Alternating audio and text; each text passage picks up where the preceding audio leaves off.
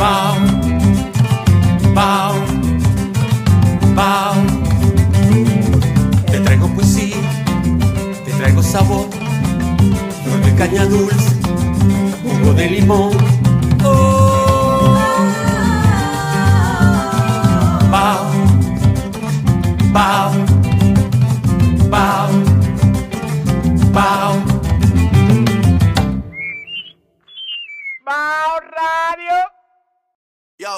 Disfruta el sabor de siempre con harina de maíz mazorca y dale, dale, dale, dale. La vuelta al plato, cocina arepa, también empanada. Juega con tus hijos, ríe con tus panas, disfruta en familia, una cocinada. En tu mesa la silla nunca tan contada. Disfruta el sabor de siempre con harina de maíz mazorca y dale, dale, dale, dale. La vuelta al plato, siempre felices, siempre contento. Dale la vuelta a todo momento. Algo rico, algún invento. Este es tu día, yo lo que siento. Tu harina de maíz mazorca de siempre, ahora con nueva imagen. Guarda tus fundas, que Arroz La Garza te trae una funda de premios. Compra tu funda de Arroz La Garza en cualquier presentación. Regístrate enviando una foto del código por WhatsApp al 809-390-9200 y ya estás participando. Arroz Premium La Garza. Definitivamente el mejor arroz dominicano. Ahora vamos a hidratarnos con agua cristal en su nueva presentación de Tetra Pak. Agua cristal, menos plástico, más vida. Comparte, recuerda darnos tu like y activar la campanita para notificaciones. Estás escuchando La Yola Borracha en Bao Radio.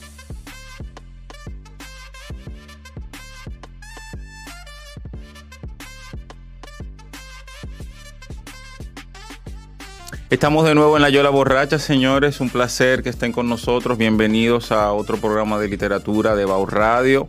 Estamos con nuestro hermano querido Rey Andújar y Rosagna Marte. ¿Cómo están ustedes? Presente. Muy, muy bien por aquí. Rosagna, un gusto tenerte por aquí. Queríamos hace mucho invitarte para eh, conversar contigo sobre todo lo que es tu plataforma de promoción de literatura, de promoción de escritura creativa.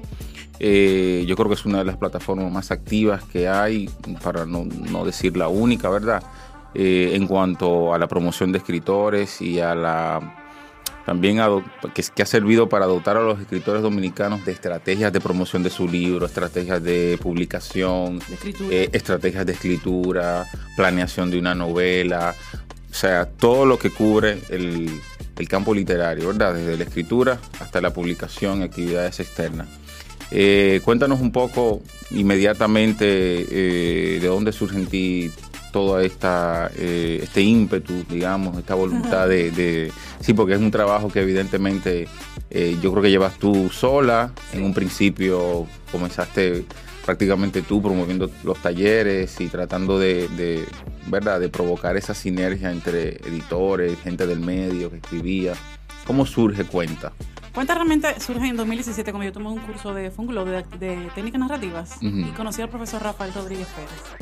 Yo quedé enamorada de él porque por el ímpetu que traía, por los conocimientos. Es el cubano, ¿no? Sí, sí, sí. el profesor cubano. Y yo quedé enamorada de Rafa. Está causando estrago el cubano aquí. Este sueño que yo tengo desde octavo, yo tengo Sí, un sueño. Una editora pública ahí. Siguen, los cubanos. No, no, que, que ha tenido un recorrido muy bueno él aquí ya. No, Rafa va muy bien, sí, claro. Rafa va muy bien, tiene su Y editora y- y muchas actividades vinculadas al libro, lo veo a él involucrado. Sí, está muy activo y muy comprometido con la, con la Entonces surge a partir de ahí, de ese taller. en el 2017. Él se queda aquí unos meses, conversamos Mm. y yo le digo, profe, yo quiero hacer un proyecto literario. Yo siempre he querido hacerlo, pero no sabía cómo ponerle nombre. Y entonces él me dice, ¿qué tú quieres hacer? Yo quiero hacer de todo, lo- todo lo que se pueda. Y él me dijo, bueno, pues vamos, vamos a comenzar con los cursos porque era lo, lo- lo que tenemos en la mano. Él había dado un curso de técnica ya en Funglod y ya tenía como que esa base, ¿no? Y comenzamos entonces en Mamey el primer, la primera charla en, en mayo del 2018. Ese fue un año después que él se fue, no, seis meses después que él se fue a Cuba de- después del curso de, de Funglod. Ok. Entonces, cuando él regresa y damos esa charla, la gente quedó encantada esa primera charla. Fueron 33 personas, o sea, no teníamos Instagram, no teníamos nada. Wow. Y fueron como 33 personas en, en Mamey. Y yo dije, wow, esto está buenísimo. Entonces ahí comenzaron la, la, la serie de charlas y después se formalizó ya el proyecto. Había un vacío ahí que. Él siempre dice que hay una avidez impresionante en redes sobre la literatura. Y yo creo que sí, hay una hambre. Yo le llamaría hambre, como buena dominicana que no es la palabra. Lo que pasa es que hay poca educación, como hemos hablado también, incluso con reyes, hay poca formación y pocos espacios de formación.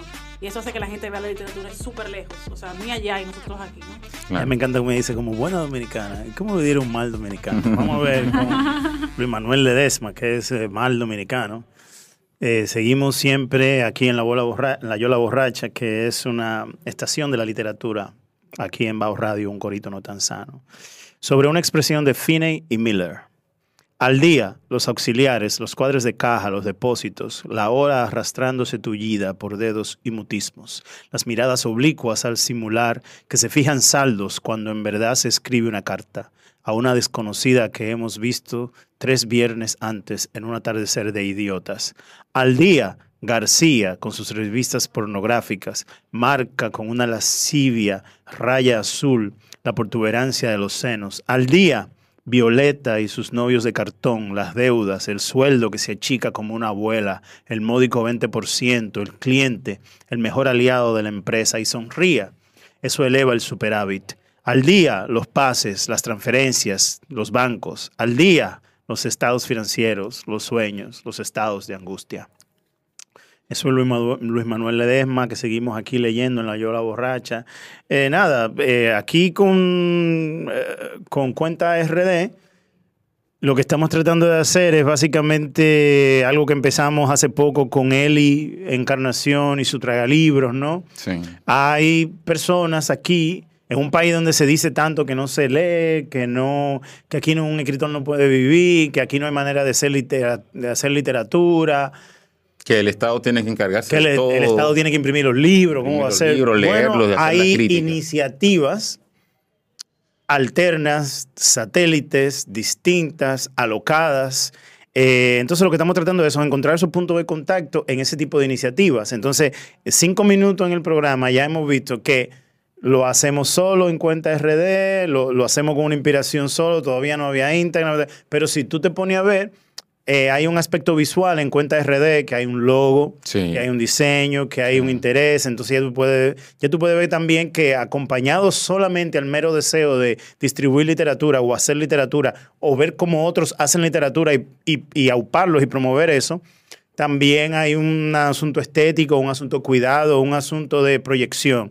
Entonces, eh, ¿en qué está ahora mismo Cuenta RD? Ya que tú hablaste un poco de la historia, ¿en qué están ustedes ahora mismo?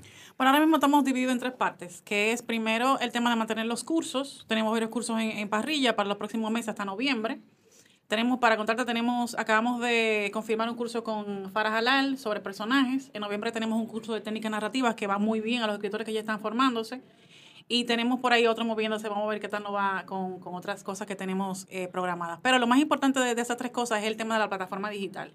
Tenemos que migrar ya a lo digital y la idea es llevar, hacer una pequeña escuela eh, de cuentas RD, pero a nivel digital y llevar las cosas ya a, a la plataforma para que la gente lo pueda ver en cualquier parte del, Caribe, del mundo, donde quiera ver los programas que tengamos. Y Tú finalmente, ah, perdón. No, digo Y que- finalmente, lo que más me tiene emocionada, porque Sí. me emociono mucho con esto, es el tema de, del- de, estamos haciendo un trabajo como de agencia, pero no es agencia, tengo que decirlo honestamente, de intermediario con las editoriales, que fue lo que pasó en la Feria del Libro, que yo quedé encantada con la gestión que pudimos hacer en la feria, donde estamos enviando manuscritos de escritores dominicanos y residentes también, porque le abrimos a- puertas a todo el mundo, para que envíen sus manuscritos a editoriales en México y España.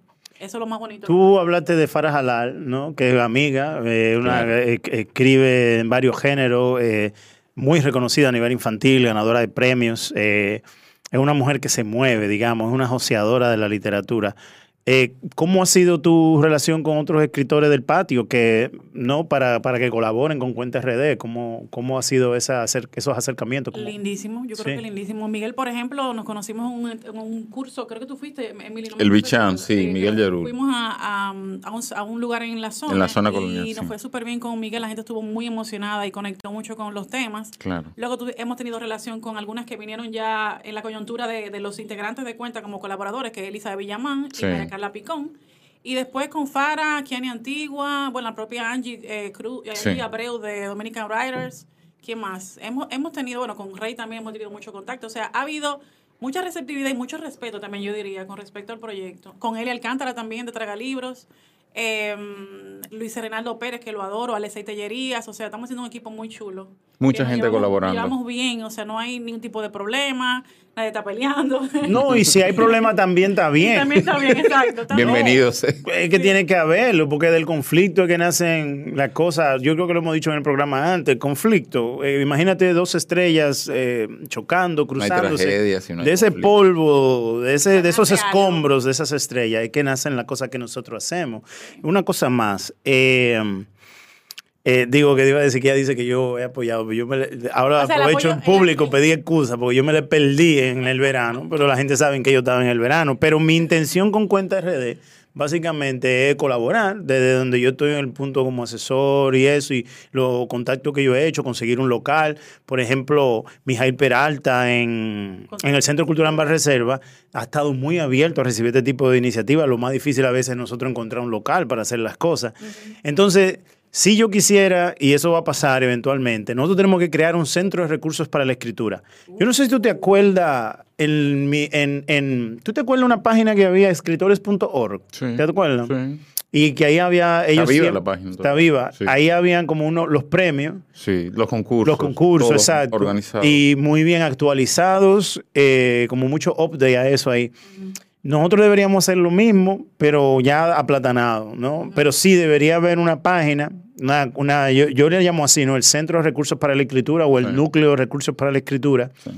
en donde lo ideal sería que un escritor que está en Jánico encuentre un concurso de poesía en Colombia y pueda ir a Cuenta RD, por ejemplo, y decirle, miren señores, yo quiero mandar este concurso, este premio, este, este manuscrito a un premio que hay en Colombia. Bueno, vamos a leértelo, Mándátelo. vamos Exacto. a ayudarte, leerlo, incluso a sacar las copias que hay que mandar a los premios. Y mira, el Vamos a revisarlo, vamos a corregir. el impostón está ahí, o la embajada de Colombia está ahí. eh, a veces el escritor no puede hacer todo eso. No. Sí, sí, sí, estoy de acuerdo. Sí. Te lo digo en punto... Sí, eso eh, es gestión.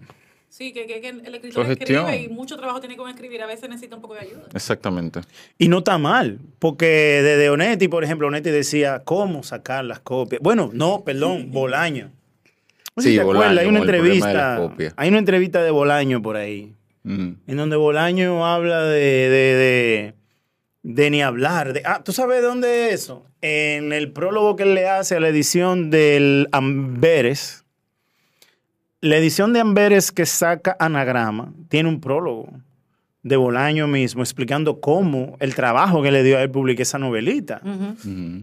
Entonces, que hay un momento en que él escribe la novela, hay mucho concurso en Barcelona, en España, para mandar.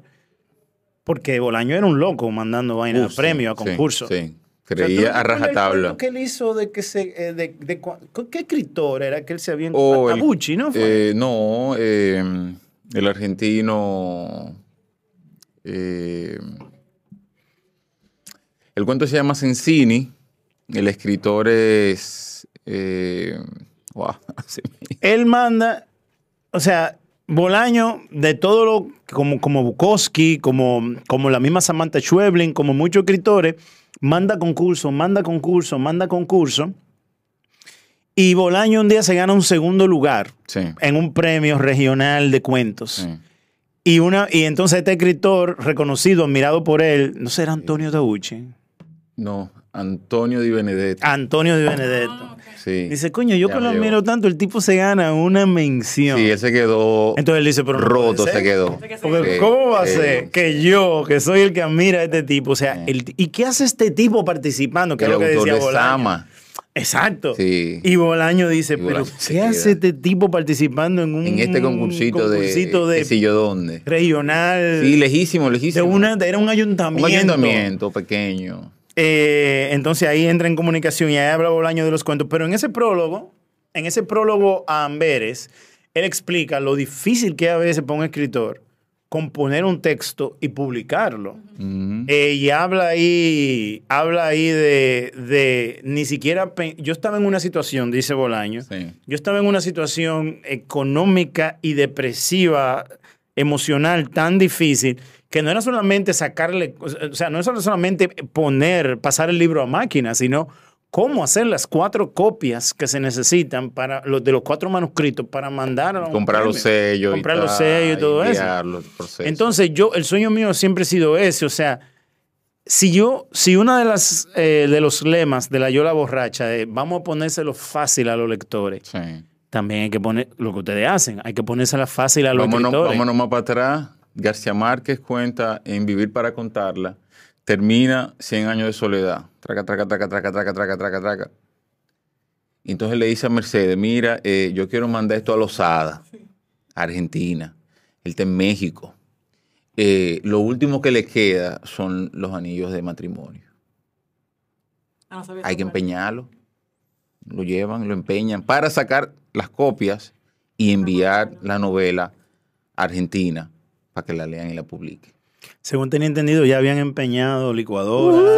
No, la casa estaba Era desvalijada ya. Era lo último ya. Sí. Que mandaron una parte primero y después la otra la Sí, porque esta no le daba. Sí, no le daba. El dinero no Una le cosa Es verdad, así, es sí. verdad, Wow. es verdad. ¿Se cuenta, No, eh? tú entiendes, eso es duro. Sí, sí. Es duro. ¿Ustedes han pensado en ser editorial también o solamente ahora mismo es formación, ayuda, apoyo, distribución? Nosotros hacemos con la alianza con el Río de Oro Editores, que es la editorial del profe, de Rafa. ¿Cómo se llama? Río de Oro Río Editores. de oro. No, no, eh, El profe Ellos editaron a, a Lucy Cuevas. a Lucy Cuevas y a José Arias. a Lucy- O sea, El libro de. Arias, Marginalia, ¿Sale aquí? sí Marginalia, sale en. Río de Oro. Oh, muy bien. Sí, sí, sí. A Lucy Cueva sí, escuché sobre ella también, claro. Estuvo Sí, aquí, ellos, Lucy. eh, el un saludo. hemos hecho una alianza porque él, era, él era, era socio del proyecto, pero después nos dividimos con él con su proyecto, aunque nos seguimos- seguimos dando apoyo muchísimo, pero ahora hacemos alianza y trabajamos conjuntamente desde, desde los dos proyectos, los dos. Rosana, tú sabes que hay algo que yo quería eh, abordar y es, eh, en la tradición norteamericana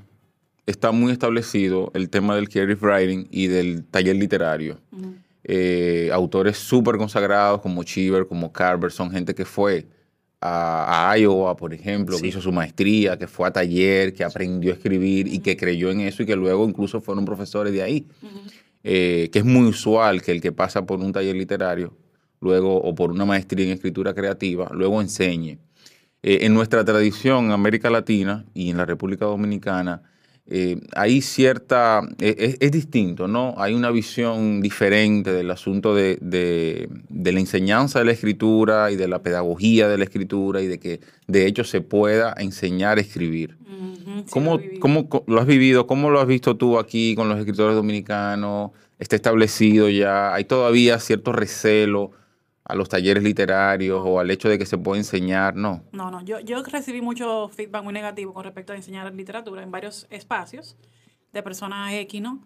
Y, Háblanos, y- háblanos de esos X. Eh, yo iba mucho a cuesta buscando esta vida de buscar sitio, sitio, sitio, sitio, sitio. Y entonces en la mesa esquizofrénica, como le dicen los muchachos de Sí. cuesta, me encontré con una persona que me dijo, pero escribir no se enseña. Y Claro. después yo dije, obviamente la, la escritura es íntima, pero hay técnicas y estrategias para escribir, ¿no? Luego fui, no voy a decir el nombre, pero fui a una institución eh, Dilo, de cultura. Sí, de- lo- aquí se puede. Aquí se Centro puede. Cultural Barreserva hace muchos hace unos añitos y me dijo lo mismo. Entonces yo me quedé como que, "What?". o sea, yo no venía con ese pre- prejuicio porque yo entraba nueva en la gestión literaria y no venía, yo venía de los hoteles, yo no sabía, yo me metí en esto porque me apasionaba. Entonces, Hay mucha resistencia aquí. Entonces cuando yo me di cuenta de eso, tema. yo me comencé a Sí. cuestionar. Y de Es verdad, envidia. ¿Eh? Es envidia. Es envidia. Y ¿tú desconocimiento. Sí, desconocimiento. Yo creo que más ignorancia que otra cosa. Porque, señores, cuando tú haces ese tipo de cosas, tú estás creando un mercado. Claro. Y aquí los escritores no quieren saber de la palabra mercado, ni venta, ni estrategia. No, no, porque no. eso no es, no es por, por, por- Antes yo creía que era una cosa de, que de mantener una honorabilidad ante el oficio Sí. del escritor. Exacto. No es eso. Y eso es lo que ellos creen todavía. Eso es lo que ellos se dicen. Pero la verdad es, la verdad es esta, la verdad es esta. Exacto. La Dale. estrategia, crear un mercado, crear una comunidad de lectores, es un trabajo Del del diablo. Sí. Pero entonces, fíjate, la, fíjate el asunto. Celebran la literatura argentina y la Argentina es un, o sea, Avipero. es un avipero, un gallinero de talleres literarios. Sí. O sea, prácticamente todos los grandes escritores argentinos en algún momento han establecido un taller literario. Pasaron por un taller o están dando un O taller. están dando un taller. O, habla- o fueron. o fueron a un taller o tienen un... Tú Bueno, para sabes. hacerte el cuento largo, en Mamey, que yo frecuentaba a Mamey desde que, desde que abrió, Mm. eh, me dijeron lo mismo, me dijeron eso, o sea, literatura no se enseña, la literatura es sola que se hace. Y yo me quedé como que ya, yo no, yo no le daba mente porque yo, yo tenía mi, mi cabeza enfocada Y está bien, Claro. es que es una manera de verlo. Porque Pero- también es verdad, es solo que se hace. Es verdad. Pero ahora bien, y yo espero que esta gente esté escuchando, estos X y lo que sea, estén escuchando. Para que vean que Los X y los Y. no le estamos echando vaina. Exacto. Es entender lo siguiente. No es que nadie te va a enseñar a escribir un texto literario, porque el escritor está ahí o la escritora está ahí. Sí. Tú podrás ser, te hace mejor, peor, mejor, pero si eres escritora, eso, eso está ahí. Ahora bien, es crear una comunidad. Exacto. Porque Cuesta, es rey, el, cuesta escri- mucho. el escritor, quien escribe, es un lector empedernido. Exacto. Entonces tú lo que quieres son lectores. Eh, cuando nos escribimos, yo mismo en, en algunas otras ocasiones me he mostrado, he mostrado resistencia, pero yo no cogía talleres de poesía, pero cogía talleres de dramaturgia.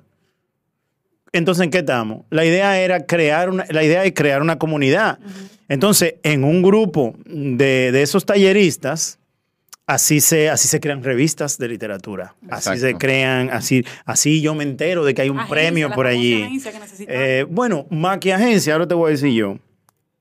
Necesitamos es que los libros aparezcan, la distribución. Porque editoriales tenemos, imprenta tenemos, gente que escribe por pila. Sí. Y los lectores están ahí esperando los libros. Pero yo no creo eso de que no hay lectores. No, sí hay lectores. Eh, Lo que usted tiene que llegarle- Esforzarte por promocionar Exactamente. No, la industria editorial se jodió y la, la idea de la librería. Bueno, sí, mira, la idea de una librería como, como el Ateneo en Argentina Sí. o una librería como Washington, whatever, en Sí. Nueva York, no lo vas a tener acá, ni la misma Trinitaria de No. aquí, lo- no, no, no, no tenga esa idea. No. Ahora bien, pueden haber kioscos de literatura, Exacto. pueden haber centros de intercambio, compra y venta de libros. Pueden haber encuentros como los que organizó eh, Cuenta, por ejemplo. Ese encuentro con Miguel, más que un encuentro con un escritor, se convirtió, o sea, más que un taller literario O una o- charla, o, la charla de- de, de- de Miguel, se convirtió en un encuentro de Miguel con sus lectores. Sí, sí, fue mucha gente. Entonces tú te encuentras ahí con los lectores de, de Miguel y tú conversas y, coño, y te cuento, y este libro, y el siguiente, y, y qué te pareció. Y el escritor se encuentra con sus lectores. Y lo chulo fuera que Miguel ese día dijera, no solamente voy a llevar libros míos, sino vamos a llevar libros que me gustan a mí de, de escritores dominicanos. sí, que él hizo aquí. muchísimas y referencias. que vengan, entonces sí, que los libros están allá Exacto. afuera y tal. Es crear la comunidad, entonces por ahí es que vamos también. Sí, lo de lo de Traga Libro, Cuenta RD. Sí. Cuenta apuesta a eso, yo creo. Tú sabes que eso que dice Rey de la comunidad, a mí me... ¿Cómo te explico? Yo al principio formaba los grupos de la comunidad en WhatsApp. Cada vez que se gradúa un grupo, va un, a un grupo de WhatsApp. Entonces yo comencé a entrar gente de, todo, de todos los lados, o sea, no solamente de Cuenta RD, porque eso se veía muy, tú sabes, muy territorial.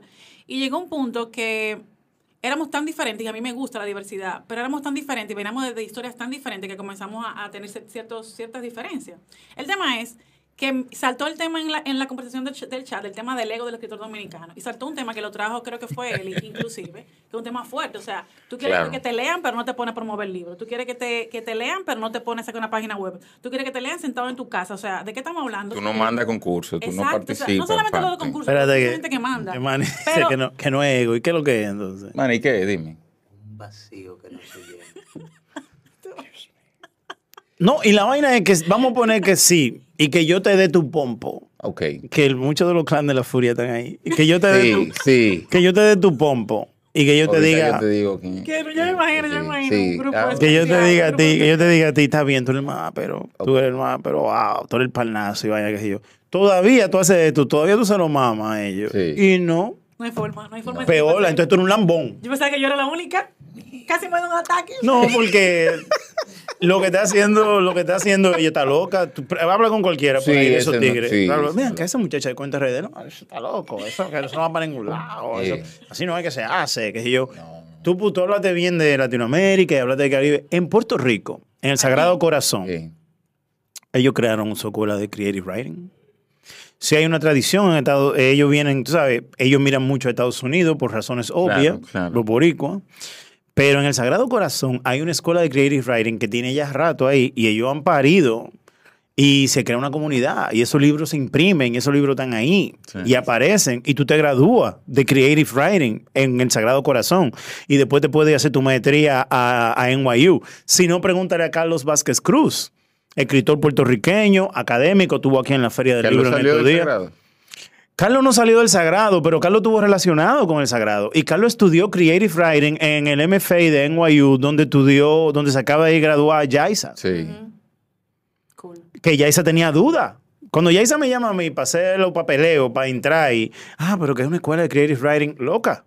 Tú ahí te vas a conocer con gente que está haciendo eso mismo. ¿Qué Tú quizás en la universidad te vas a cruzar con alguien que está haciendo teatro, que está haciendo cine. Y ahí es que, ahí es que explota Que la cosa. ya Isa de verdad con sus poemas y su vaina y la vaina de spoken word que gústele a quien le guste, ¿no? O sea, eh, tiene una Está ahí. carrera hecha y está ahí. Está ahí. Entonces, es la comunidad que tú creas. Porque también, óyeme esto, para yo decir si me gusta o no, yo tengo, tengo que leerlo. Claro. El texto tiene que aparecer. Tiene que aparecer. Tiene que aparecer. Pero que ahora mismo no aparece. No. Sí, O sea, la gente no sabe. Y mucha gente incluso ahí como shaming. De que Sí. yo vaya a Búho Claro. con 60 mil pesos Claro. y diga, dame 100 ejemplares de esto. A ver qué es lo que. Dame 100 ejemplares. Ah, vamos a hacer 100 ejemplares. Ayúdame con el diseño. Ya nosotros lo editamos por aquí con unos panas. Este es mi primer libro. Yo lo quiero sacar por aquí. Tengo 60 mil pesos. Me dejé de beber tres cervezas por seis años. Por, digo, por seis meses. Eh, le di un tumbe a una jeva. Eh, dejé de ir en Uber. a un Llamé a una tía mía que tenía unos chelitos. Llamé a una tía mía. O me fui para allá, joseé uno- unas propinas y vine. Exacto. Pero señores, yo imprimí mi el hombre triángulo. Sí. Fueron Tuyo. en cabarete, Sí. con, lo, con la propina de cabarete. Yo trabajaba en Vento, en un restaurante, y en Onos como bartender. Tres días a la semana, tres noches a la semana en cabarete. Y con esa propina, yo había traído el libro diseñado en Nueva York. Aquí, estamos hablando de Creative Writing, vamos a hablar de Creative Writing entonces. Yo estaba en Nueva York, publico los cuentos, vaina, hago el hombre triángulo. Aparece una editorial allá que se llama El Salvaje Refinado. Era de José Alejandro Alga, uno de estos, Albelo, al- un dominicano de allá, de los 80. Ujú. Le había publicado el libro al pana de, de Carlos Rodríguez, el pana que nos está ayudando, que está en Tijuana. Ok, ok. El de él se llamaba Las huellas del jaguar, me acuerdo yo. Y era la misma, la misma, la misma, el mismo diseño, un diseñito. Era un- el salvaje refinado. ¿Cuánto es? Él me cobró 200 dólares para diseñar el libro, me acuerdo yo. Y mi mamá me regaló esos 200 dólares. Ay. Tenga. Por vaina del destino y de control mío y vaina, yo tengo mi, mi PDF, pero no imprimí con él. No, no, no llegué ahí. Pero cuando me vengo de retirada para acá, traigo mi PDF. Claro. Y me voy y me mudo, y me recuerdo, di tumbo en la capital, me mudo para Cabarete, ese libro está ahí, qué sé yo. Y en Cabarete, un día estoy yo así y digo, ven acá, pero yo tengo ese PDF, yo no debo, yo pagué ese diseño, yo no tengo Ese que... libro está ahí ya. Y además, ¿quién va a leer esto? Exacto. Ese tigre no va a venir y que a demandarme mañana. Dije, mira, ahí dice el salvaje refinado, qué sé yo. Yo vine un día aquí a la capital, me tiré para pa la Isabel la Católica. ¿eh? ¿Dónde está la impresora aquí? Mm, sí, ahí abajo. mismo. Abajo, sí. Sí. Y yo hablé con los tigres ahí y eh, ven acá y dime a ver, ¿cuánto es esto? Y el tigre me dice como 18 mil pesos, 500 ejemplares. Y yo, ¿qué? ¿Qué? A fuego. Dale para allá. Ya yo soy escritor. vez, Claro. 500 ejemplares. 500 Estaba bien ejemplares. ese precio Pero que te son dieron. 500 ahí. ejemplares. Para ese contacto para acá. Estamos hablando en el 2003, 2000. Pero esa, es- ese era el joseo. Sí, Claro, exacto. claro. Y después, yo, Exacto. Después lo que pasó fue una vaina emocional que yo dije, nunca lo voy a presentar en Santo Domingo. Pero ahora te voy a decir yo. Ese libro yo me lo llevé para Cabarete. Yo, hice yo hacía presentaciones toda la semana. No era de que vamos a presentar el libro. No. Todos los jueves yo presentaba el libro. Wow, re- atento a ti. ahí. Todos los jueves. Todos los jueves. Y yo vendía así. Y la primera vez era con Patricia Pereira. Para que tú veas. Ya. En la playa, con Patricia Pereira. Y esa noche vendí yo 48 ejemplares. Normal ahí, claro. 100, do- eh, 100 pesos, 10 dólares, 50 pesos. Lo que sea. Regálame uno, Dame, dale toma. para allá, toma. Ya, ya. Y esos son los hombres triángulos que andan por ahí. Y así mismo me fui a San Francisco, a La Vega, a Santiago, a Bonao. Qué chulo. Eh, la vaina era no venía a la capital con el libro. Así me llegó a mí de carambola ese libro. Así, pan. Sí, un amigo mío. Me dijo, eh, mira este libro. Eh, y no es que hoy, no es que hoy, pero hoy, hoy yo estoy aquí. O sea, Exacto. ¿cómo te explico? Hay no maneras- salió con editorial, no salió con Hay que- concurso, hay que- no salió que- con el Estado. Fue él que agarró y resolvió. Pero, ¿qué pasa?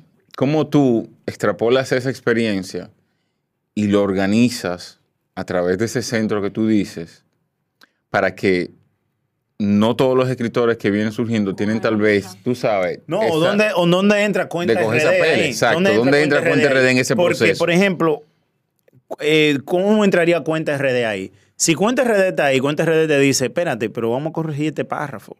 Pero espérate, esto, esto es, el escritor se ve aquí y tú no quieres que el escritor se vea, tú lo que quieres es que la historia se vea. Exacto.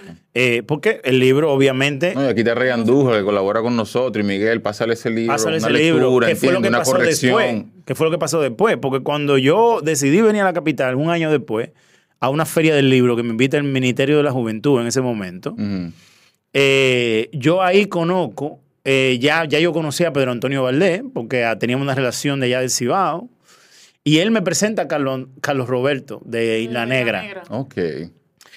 Y cuando le llega a Carlos Roberto el libro, que ya está editado, él dice, está bien, me lo llevo. Ah, ese muchacho joven, qué sé yo. Cuando llega a Puerto Rico, que le da el libro a su gente, la gente le dice, oye, aquí hay algo, hay que trabajar, pero aquí hay algo. Después de allá para acá, el libro se lo dan a Mónica Volonteri.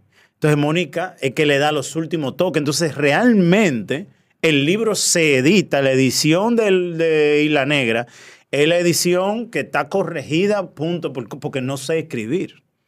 Pero tenía que tirarme. O sea, si no saco el libro mal, todavía yo iba con gente leyendo y la gente me decía, loco, aquí falta una coma, esto, aquí hay una falta Sí, ortográfica. pero el libro está ahí. Pero el libro está ahí. Entonces, eh, eh, eh, entonces, lo que estamos tratando de hacer con Cuenta RD es que antes de que lleguemos a ese, a, a ese gol, porque mucha Y gente, no tengamos que darnos todos esos golpes. y tú misma lo has visto como escritora, en tus, con tus escritores, tú te das cuenta que no todo el mundo tiene la calidad emocional para decir, la maqué, Exacto. me, déjame corregir, y eso es agua. No lo tienen. Eh, sí, por Pero ahí. ¿qué es lo que tú quieres, léelo, ¿eh? Sí. La maqué. Tú sabes que en ese tema de, de los escritores, con respecto a los textos, el profe hace un trabajo muy minucioso cu- cuando él edita. Y, No, no, no.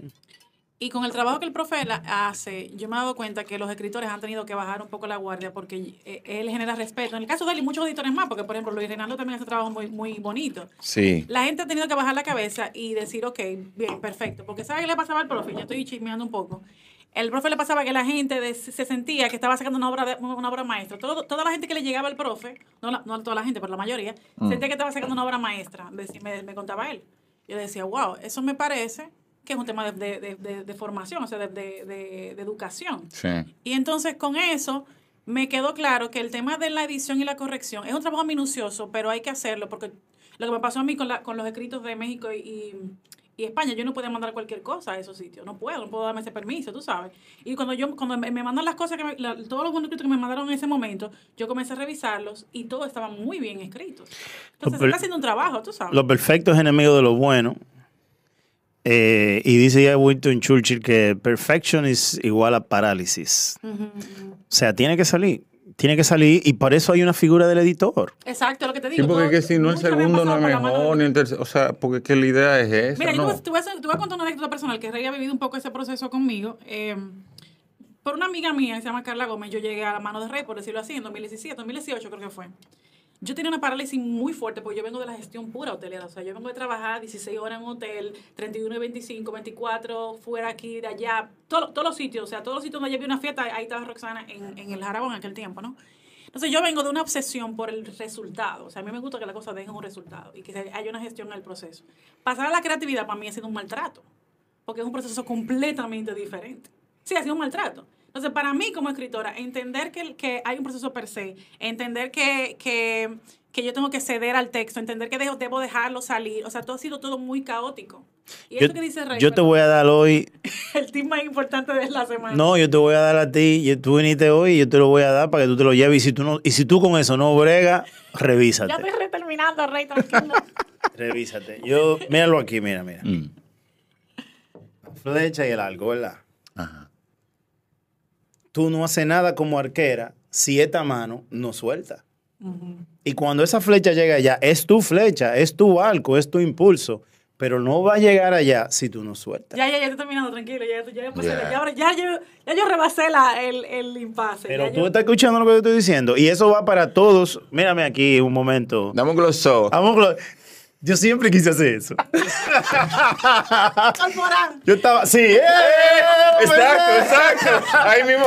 Amigo, siempre, toda mi vida, trabajé en televisión. Acá, dame, dame un close-up. Suelta ese libro que tú tienes. Deja ese espíritu libre. Déjalo ir, déjalo Déjalo ir. ir. Hay más que tú vas a escribir. Yep. Es más, y el segundo empieza lo diciendo. El otro que yo te mandé no está completo. Déjame contarte la historia ahora. Ahora ¿Cómo es? es. Pero tiene criaturita. Suelta el libro. Mira, te lo voy a hacer de nuevo. El Sí. arco, la flecha. Mira qué bella metáfora. Si tú no sueltas aquí, esa flecha no va a llegar allá. Esa flecha es tuya, aunque esté allá. Suelta.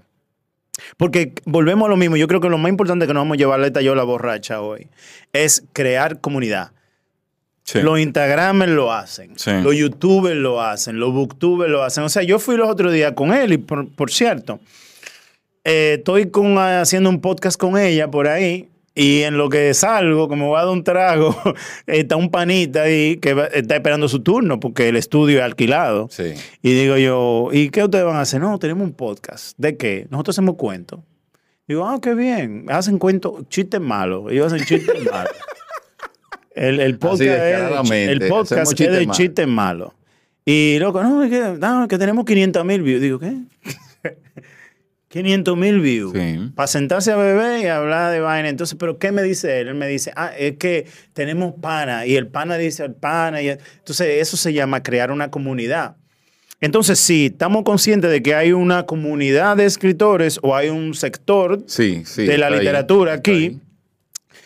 Que se resiste a crear la comunidad. Ay, sí. Que entiende que el lector tiene que, el, el escritor tiene que sufrir el trabajo. Que el lector tiene que llegar a mí. Tiene que buscarme, Tiene tiene, que que buscarme, tiene me que buscar mi libro y tiene que comprarlo. Que me dio mucha risa. Me dijeron, tú estás haciendo un trabajo muy arriesgado.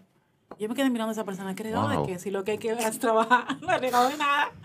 Lo que hay que trabajar. Pero aquí todo, o sea, el- aquí deberíamos ser lo más. de están los mineros que están en la mina. Arriesgados están los tigres, esos dos tigres que estaban en esa que mina. estaban en la mina y en una metidos. novela. Ahora que tú hablas de matar. ¿Arregado de qué? Le iba a decir, yo iba a hacer un chiste a Manny, ¿Qué pero iba a decir, Manny, es tu zoom. Pero le iba a decir, que, ten cuidado que están matando cogidita por ahí. Tu zoom, tu zoom. Ro, eh, háblanos de ti. Uh, Ya hemos hablado de cuenta, un chévere, la gestión, el proceso. Háblanos, háblanos de tu escritura, háblanos de tu trabajo. ¿Y de, su- y de dónde nace la lectura? ¿De ¿De, dónde dónde nace este- de esta hotelera, ¿de dónde nace este amor Exacto. a la literatura? No, yo siempre amé la ¿Le literatura. quitaba a la hotelera No, no. tiempo a, para leer o...? Yo siempre sacaba tiempo para leer, siempre. Pero mi, mi amor por la literatura nace en octavo de, de primaria. Realmente es ahí que nació con una profesora que se llamaba Florentina. Y después yo lo fui desarrollando durante el, bachillerato. Eh, señor, es real lo de los profesores. Sí, sí, sí. Florentina Sí, lo de me los enamoró profesores, con una absolutamente real. De, de, de po- de- de poetas y cuentistas dominicanos. Yo me enamoré de eso. O sea, yo, yo me volví loca con Gastón Fernando del Igne, ¿Mm? con eh, Fabio Fiallo, con Salome Oreña. Toda esa gente mismo me volvía loca. Entonces yo decía, algo yo tengo que hacer con esto en un futuro. Yo quiero ser escritora. Y comencé a leer mucho literatura eh, latinoamericana, especialmente Isabel Allende y Gabriel García Márquez. Y yo me quedé enamorada de, Isabel Allende y La Casa de los Espíritus. Le leí como con 13 años más o menos. Y yo, o sea, era una soñadora. Yo me subí en la azotea, hacía todo un drama y me sentaba, tú sabes. Entonces, como ahí nace la literatura. Vivía tu libro. Sí, me iba al campo de que a una, a una cosa de monja y me, me escondía para leer a Isabel Allende por ahí. Entonces había un amor muy fuerte y cuando aparece el profe yo dice así, yo espérate, estoy perdiendo el tiempo, que es lo que estoy haciendo. O sea, yo no tenía la formación, no, todavía no la tengo, pero no tenía la formación. Yo decía, a mí qué me importa, o sea, yo lo que quiero es hacer un espacio para escritores dominicanos y que el escritor dominicano brille, brille en otros sitios, no solamente que sea un grupo, sino que haya una comunidad que brille. Entonces, cuando, cuando comenzó con el profe, oye, perdón, para hablando de mí, que se me fue la, la idea. Eh, ahí nace la- mi amor por la literatura y después me meto a los hoteles. Con 17 años decido estudiar hotelería Mm.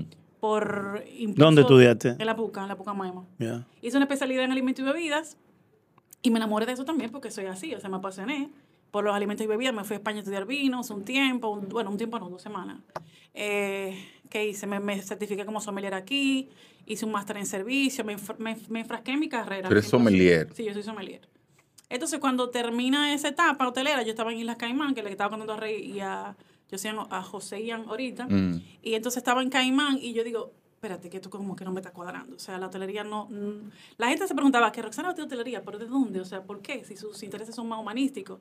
Y yo dije, y yo me dije, no, yo quiero estudiar hotelería por la cultura y todo ese sueño que uno se mete en la cabeza. Sí. Y me metí en eso. Y cuando me di cuenta en Caimán que yo no pertenecía ahí, pues entonces me fui. Dejé todo, se renuncié al- al- a la cadena Marriott eh, había lo que no me cuadraba, no me sentía llena y me fui. Me fui para mi casa con una mano atrás y otra adelante. Cuando ella dice Josia, eh, Josia, nuestro amigo, Claro. pianista, jazzista, ¿no? Claro. Y en esa conversación, que yo estaba ahí ahorita, lo que decíamos era como que el sistema aquí te dice, tú dices, yo quiero ser escritor, y el sistema te dice, está bien, pero tú puedes ser contable. Mm, Y te después y- escribe. y- exacto. O abogado. O, sea, o abogado, y después claro. y después escribe. Que no está mal, porque de qué vas a escribir, ¿me entiendes? Hablando de los talleres y todo eso, yo soy de la escuela de que, de que, de que necesariamente no es que estudies literatura, pero estudia. No es que estudie creative Yo writing. soy de la escuela de no estudiar literatura, porque ya yo, sí, no, no voy a estudiar literatura. Ah, ok, ok. Y al menos hasta donde está ahora, aquí, no hay escritura, hay literatura. Mm, ok. Historia de la literatura, Sí, exacto. tú sabes. Crítica. Eh, la única ventaja que yo creo que se tiene, y se llega temprano a ciertos textos, eh, si tienes la suerte de llegar también con algunas guías eh, interesantes, qué sé yo, yo tuve la suerte de toparme con Tati Pou temprano, por ejemplo, con Altagracia Bousuazo. Muy- muy buena. Sí, Muy buena. Eh, con Jenny Montero. Gracias, Poe, de verdad. Eh, sí. con algunos maestros que sí, o sea, que, que te presentan textos que te, y que te alientan, tú ves. Pero no hay nada relacionado con la escritura. O sea, las carreras no, no están para nada. Sí, me lo han dicho eso algunos eh, profesores y estudiosos de, de Ujú. lenguas. Pues entonces te decía eso, que cuando yo despierto, como en 2008, digo, yo, ¿qué yo hago aquí? O sea, fue ahí salgo. Y después yo retomo con el profe en 2017 y ahí eh, nace Cuenta Redes. Pero aparte de eso, yo me dediqué a la docencia un buen tiempo en las universidades. Aquí en La Puca me llamaron en el 2007, mi directora en ese momento, y me invitó a ser profe de, de hotelería. Fue una experiencia magnífica, o sea, todavía tengo alumnos que recuerdo con mucho cariño.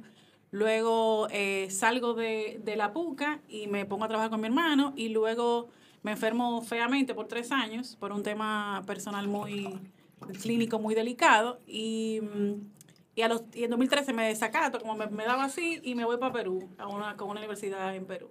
A trabajar en Perú. A trabajar en Perú. Sí, hablé, ya hablé con Me otra persona que desacato. conocí. Sí. Sí. me desacato porque yo...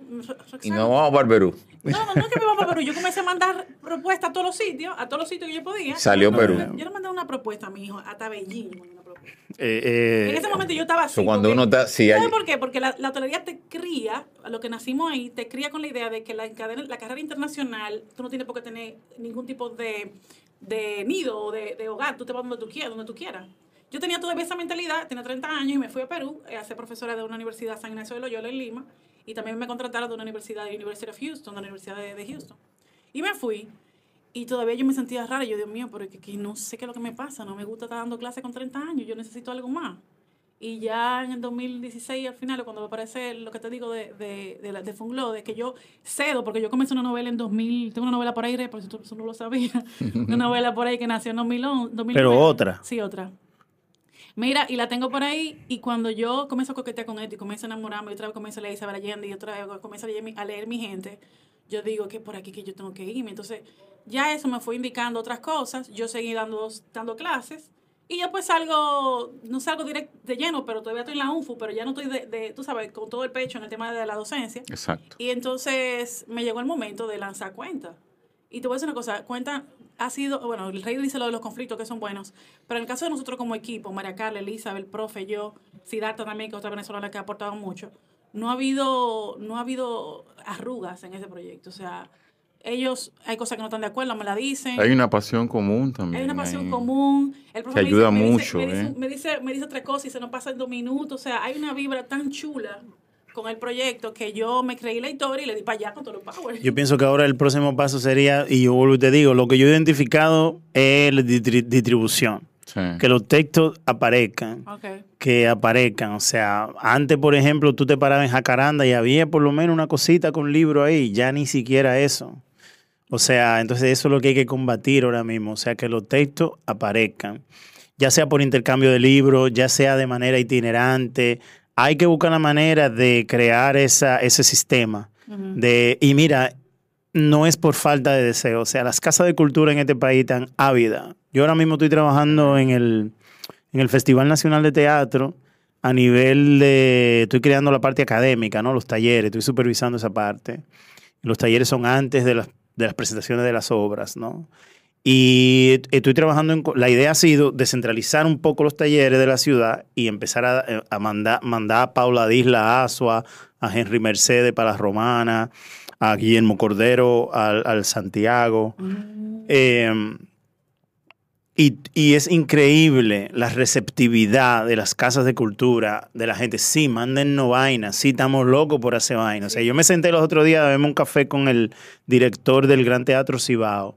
Y él me decía, pero vamos a hacer algo en este parque, vamos a hacer un, festival de, de libros. Yo quiero, yo quiero darle vida a este Eso parque. es lo que siempre me ha llamado la atención a mí y me ha, y, y- y- y, digamos, me escandaliza hasta cierto punto. Y es el hecho de que eh, muchos gestores culturales te cuentan lo mismo. Es decir, cuando vamos al, allí, cuando vamos a la Romana, cuando voy a Santiago, cuando voy a La Vega, cuando voy al- a la frontera, me encuentro con Gente la gente ávida, deseosa de que hagamos cosas, sí traigan esto, sí traigan lo otro. Es decir, que no es por falta, no es por, no hay apatía. No hay apatía. No hay apatía. no hay apatía. Hay, hay un problema que, que hay que hacerlo. Entonces nosotros vivimos en un país que es muy institucional. O sea, ciertamente si no lo hace una institución, hay una sospecha de que quién es esta gente, qué es lo que está, cuál es el... Y ella- ¿quién, quién- quién lo patrocina? Es que no se entiende. ¿Quién lo patrocina? No hay, exacto. ¿Por qué tú estás haciendo esto? ¿Qué es lo que tú quieres? dígame, ¿qué tú ganas con ese proyecto? Por eso que te dicen Ah, que tú ya estás- tú ves. Por eso que te dicen que tú estás loca. No, yo te lo voy a decir a ti Claro. ahora aquí. O sea, cuando la gente habla de ti en la calle, o sea, las gen- hay gente que habla de ti por ahí. Yo, con esa mujer, esa mujer está loca, esa gente está loca. No entienden nada. Esa gente está loca. Digo, bueno, sí, pero ella, ajá. Entonces, ¿a dónde yo voy? ¿Y a mí qué me importa? ¿Por qué estamos bregando con locos aquí? Exacto. ¿O qué tú crees? ¿Que la, che- la tipa, la muchacha que está en el banco, la cajera del banco que te está haciendo acuerdo. la vaina, ella te acuerda? No, esa tipa sale del banco, van reserva y se va para su teteo, loco. Y estamos Normal. bien, y estamos bien. Claro, que entonces, también. entonces, pues, exacto. Entonces, ¿por qué la locura no puede tener otro? Ah, no voy a bregar con ella porque está loca. No.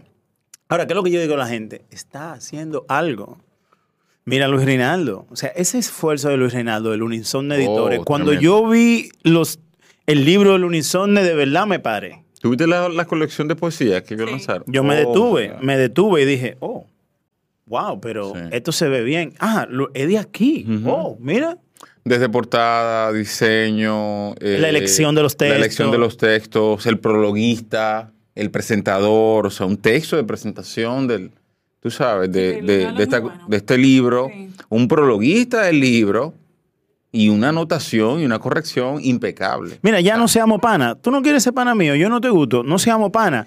Pero si tú estás trabajando, yo trabajo contigo. Exacto. No Sí, tenemos sí. que, no tenemos que acotarnos juntos, no, tenemos que janguear. No. Si estamos trabajando, si tú vas a trabajar para lo que me interesa a mí, que se, que se distribuya la literatura y que se crea una comunidad y que hagamos intercambio de libros y vaina, qué sé yo, vamos a hacerlo.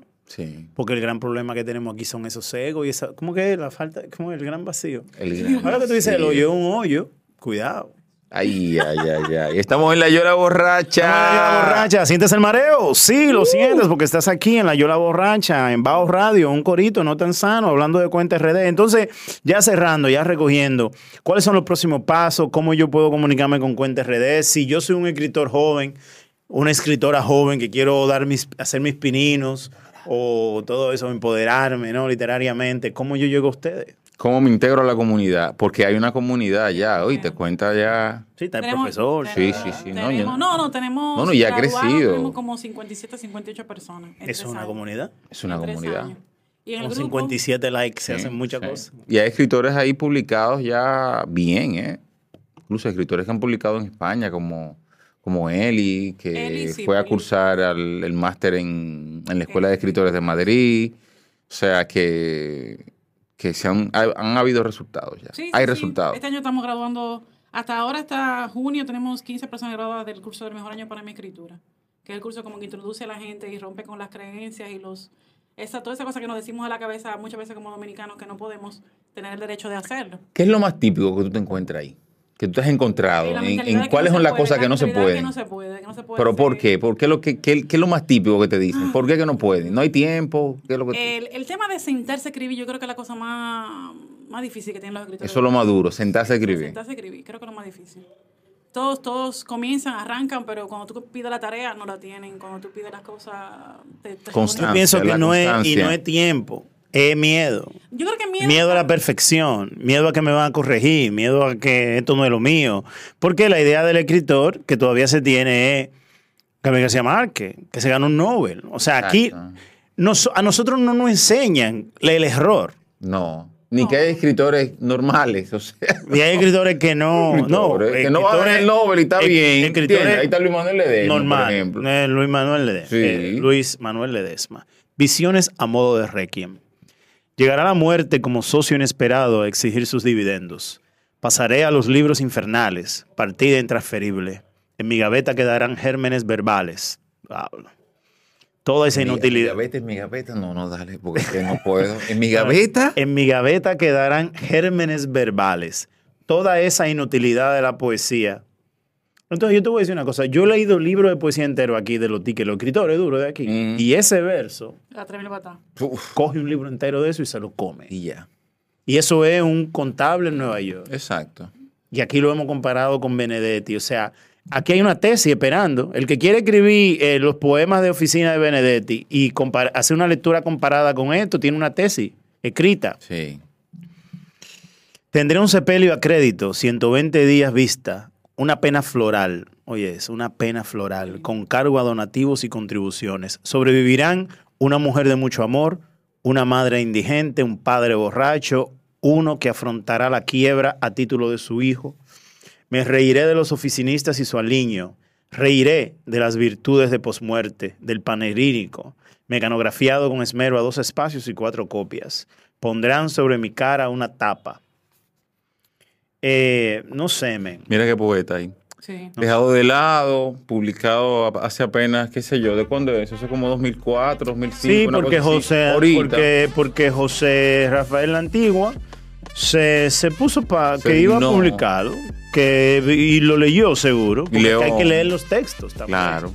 exacto. León, está también el pana, que aquí aprovechamos para felicitar a... Bueno, hay que felicitar a León, Hay que felicitar a León. que, salió, que ha quedado finalista, Uy. el sí. que demuestra que sí se puede, ¿no? Finalista en México de un premio de poesía. No, no lo ganó. Yo, Yo enten- no yo sé. entendía como que. Lo ganó. Lo ganó. Mejor, porque es que ya también ser finalista es ganarlo. fue como que lo ganó. Participar es ganarlo. Escribirlo es ganar. O, o finalista o lo ganó, algo así. Y el mismo Premio Octavio Fernández Paz de Pequeño. poesía en México, ¿eh? El mismo Fernández Pequeño, Sí. Ana, eh, que también fue editor aquí de la Editora Sí. Nacional. y que eh, estaba aquí en la Yola Borracha, valga la cuña. Eh, se, él se acaba de ganar el una medalla de plata a tantas razones para odiar a Emilia. Yes. Que es uno de los. Yo le hubiese dado la de oro por el título. Yo lo dije a él. Coño, Qué qué, buen título. sí. Tantas razones para odiar a Emilia. Eh, ¿cuál- que queda lo próximo. Eh, el tema ahora es migrar a lo digital. Yo tengo un, es un- para mí es un- una pesadilla porque yo con los, los temas digitales no soy muy buena. Pero necesitamos crear la plataforma. Pero aliense con alguien. sí, estamos en eso. Yo- Ariel, Ariel me está ayudando, Ariel Vargas, que es editor de. Está, Bao Radio. Sí. Bao Radio también puede ser. Eh, yo con, con, con esto me, me cuesta un poco, pero sí tenemos que migrar porque todo digital. La Yola Borracha está aquí. El Bau Radio está aquí. Vamos a hacerlo, vamos a hacerlo. La idea es que vamos a traer al profesor. Exacto. Vamos a hacer una yola borracha con el profesor. Eh, la idea es nosotros, la idea de continuidad, no que tú vengas y no vuelvas, sino que eh, nosotros estamos aquí. La yola borracha está aquí para eso. Como Nosotros estamos cada aquí. viernes. Bueno, el lunes. Lo entendí. ¿Y qué más? El tema de las editoriales me tiene emocionada. O sea, Sí.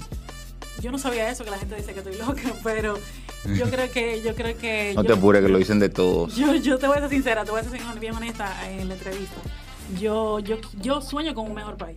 Y yo creo que la, sirviendo la literatura le estoy sirviendo a mi país. Exacto. Y ya con eso yo estoy, o sea, cuando me dicen por qué tú recomiendas tanto a los escritores, porque tú mandas cosas sin cobrar, porque tú haces esto, y yo siento que estoy sirviendo al, a la cultura de la gente de mi país y se acabó. Y ya no hay que publicar 500 ejemplares ni 1000 ejemplares. Búhota ahí, vamos a hacer 100. Vamos a ver cómo nos va. Como no va, exacto, experimentar es como que lo que me Vamos a hacer además, 100 vamos- numerados. Vamos a soltar me, esa me- me llevo lo de flecha. experimentar, tú sabes. Suelta allá. esa flecha. No, pero ya con está 100, saliendo, ya con está saliendo. 200, pero ya la soltaste. allá, sí.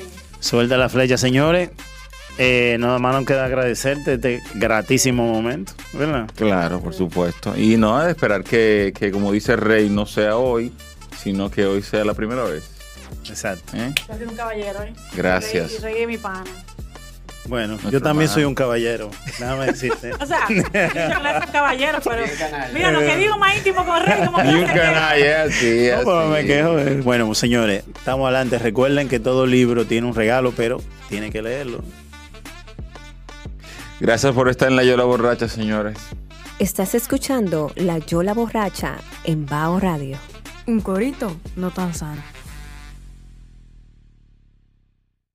Si te gustó el contenido de nuestro corito, deja tu comentario, comparte, recuerda darnos tu like y activar tu campanita para más notificaciones. Yo, disfruta el sabor de siempre con harina de maíz mazorca y dale, dale, dale, dale. La vuelta al plato. Cocina arepa, también empanada. Juega con tus hijos, ríe con tus panas. Disfruta en familia, una cocinada. En tu mesa la silla nunca tan contada. Disfruta el sabor de siempre harina de maíz mazorca y dale, dale, dale, dale. La vuelta al plato, siempre felices, siempre contento. Dale la vuelta a todo momento. Cocina algo rico, algún invento. Este es tu día, yo lo que siento. Tu harina de maíz mazorca de siempre, ahora con nueva imagen. Guarda tus fundas, que Arroz La Garza te trae una funda de premios. Compra tu funda de Arroz La Garza en cualquier presentación. Regístrate enviando una foto del código por WhatsApp al 809-390-9200 y ya estás participando. Arroz Premium La Garza. Definitivamente el mejor arroz dominicano. Ahora vamos a hidratarnos con agua cristal en su nueva presentación de Tetra Pak. Agua cristal, menos plástico, más vida. Comparte, recuerda darnos tu like y activar la campanita para notificaciones.